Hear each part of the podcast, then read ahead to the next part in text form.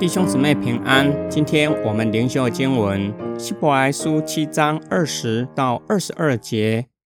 再者，耶稣为祭司，并不是不起势力的。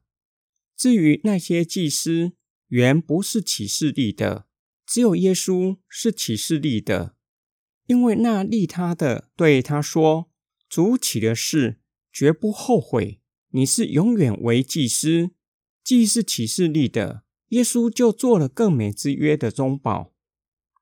作者从上帝启示立耶稣为祭司，做了更美之约的中保。因为亚伦祭司体系原不是启示立的，也就是他们担任祭司的职分。神并没有使用启示的行动，而是吩咐摩西设立亚伦做大祭司，由他的儿子继承大祭司的职分。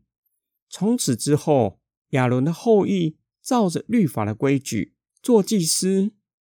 作者想要表达，亚伦体系的祭司制度只不过是暂时的，唯有耶稣是上帝以启示的行动立他做祭司。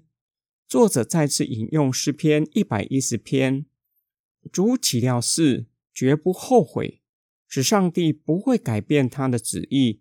具有永恒的性质，因此永恒并且完全的已经来到，暂时的就变成无用，被废弃。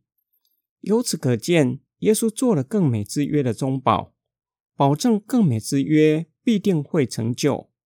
到此，作者已经成名，祭司体系已经改变，前约也就是律法也要更改。特别是宗教礼仪中的献祭、洁净等等的条例，不再需要献上什么作为祭物，因为主耶稣是最美的祭物，已经因着他的宝血洗净众人的罪，使我们天良的亏欠被除去。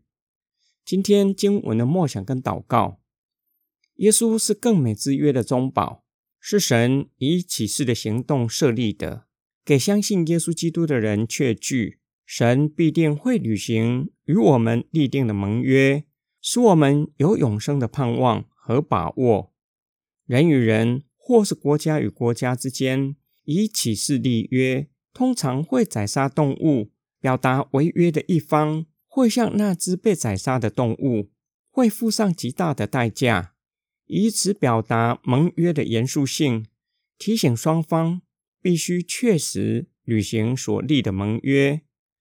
然而，人是诡诈的，也是背信忘义。即使知道盟约的严肃性以及毁约的后果，但是为了自身的利益，不惜背上毁约的恶名，依然背弃双方所立定的盟约。若我们立约的不是一个国家，或是普通的凡人。而是创造生命的上帝，他不惜以自己的儿子作为代价，以他的血跟我们立了更美的约。